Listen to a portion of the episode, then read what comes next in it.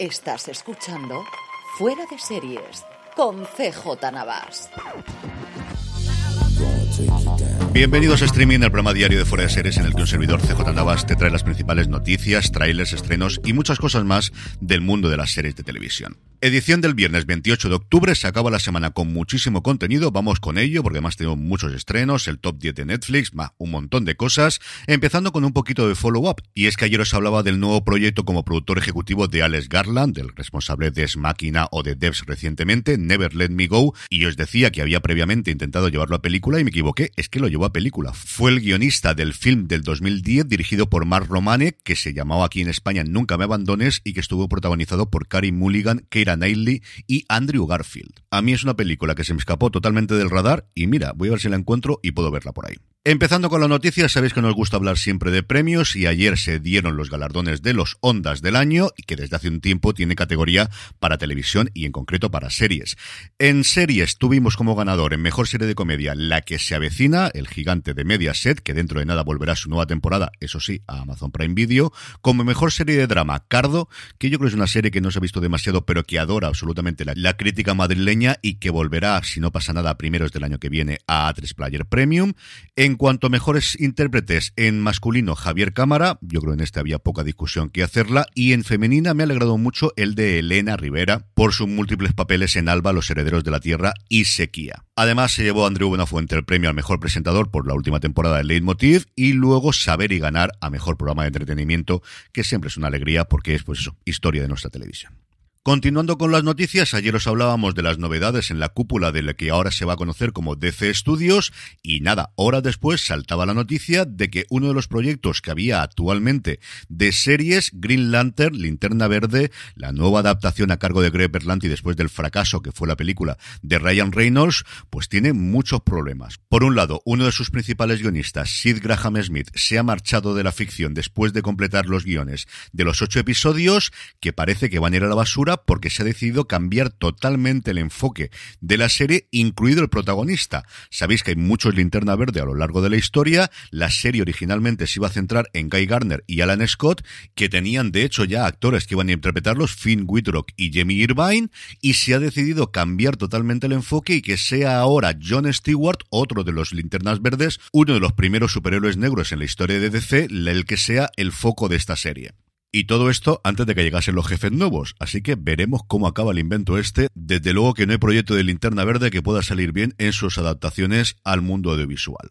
Por su parte, Taylor Sheridan sigue incrementando su imperio dentro de Paramount Plus y parece que su nueva serie 1923, la protagonizada por Harrison Ford y Helen Mirren sobre el origen del rancho de los Datton, va a tener dos temporadas de ocho episodios, así lo ha pedido el creador, que también estaría preparando dos, ya no sé si son precuelas, secuelas o exactamente qué, porque dependiendo de la serie que miremos, pero el caso es que dos nuevas series también con los Datton, una en la época de los 40 y otra en la época de los 60 y sí, fundamentalmente esta noticia es para decir que a Yellowstone le falta nada para volver a antena y que aquí en España seguimos sin tener noticias de Sky Showtime.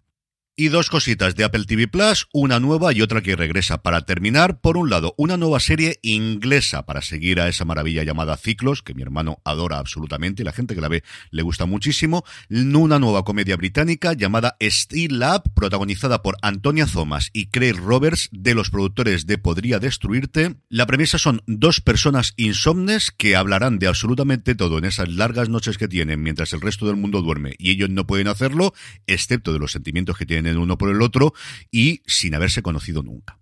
Y la otra es Servant, la serie producida por M. Night Shyamalan, que ya tiene fecha de confirmación de su cuarta y última temporada. Tendremos que esperar el año que viene, pero por poquito. El 13 de enero volverá la ficción a Apple TV Plus, que por cierto aprovechó para dar la noticia lanzando un nuevo tráiler de dos minutos sobre esta cuarta temporada. Y siguiendo con el apartado de trailers, dos cositas más que recomendaros. Por un lado, en Netflix, Agencia Lockwood, adaptación de una saga de novelas de estas marcadas como John Adult o Jóvenes Adultos, que al final sabéis que la leen mucha más gente que los propios adolescentes, sobre una pareja de investigadoras con tonos sobrenaturales. La verdad es que a mí el tráiler me ha gustado bastante.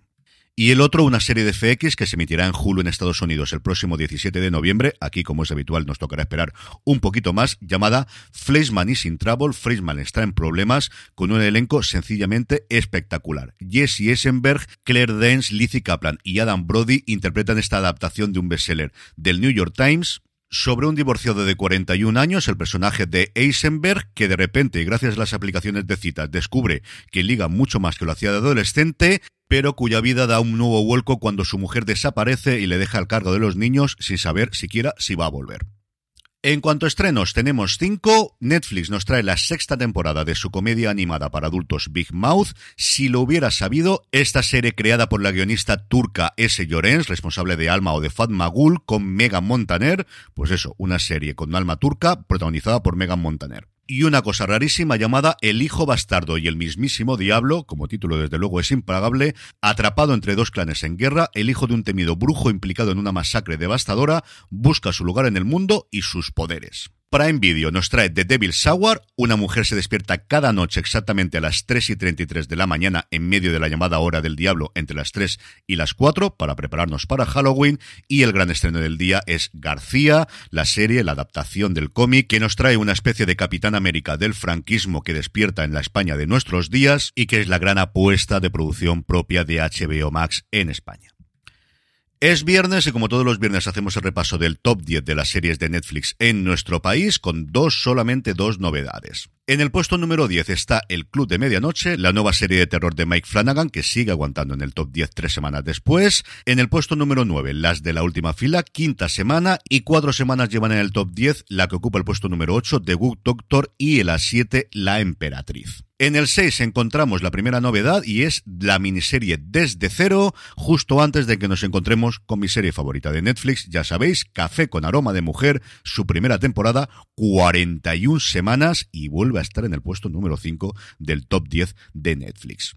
En el 4 tenemos la otra novedad, Hasta que la plata nos separe. Si recordáis cuando lo comenté en estreno, me dio un poquito la risa, pues ahí la tenéis en el puesto número 4, esta historia en el cual el amor surge de un atropello y es que cualquier cosa puede funcionar dentro de Netflix. Y a partir de aquí, lo esperado, aunque quizás no con el orden que podíamos esperar. Por un lado, Dahmer cae hasta el puesto número 3 en su quinta semana dentro de Netflix. En el 2 tenemos la serie de Manolo Caro, Sagrada Familia.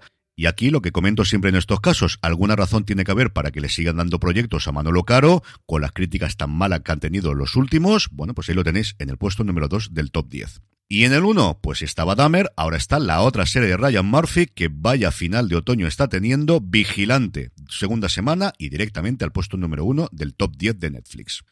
Y terminamos con la buena noticia del día y es que hoy viernes 28 en Apple TV Plus se estrena Louis Armstrong Black and Blues el que promete ser el documental definitivo sobre ese icono del jazz utilizando una mezcla inédita de imágenes de archivo, filmaciones caseras y conversaciones personales. El documental está dirigido por Sacha Jenkins y nos narrará cómo la propia vida de Armstrong abarca el cambio de la América postguerra civil a la del movimiento por los derechos civiles y cómo él se convirtió en un tótem durante esta turbulenta era.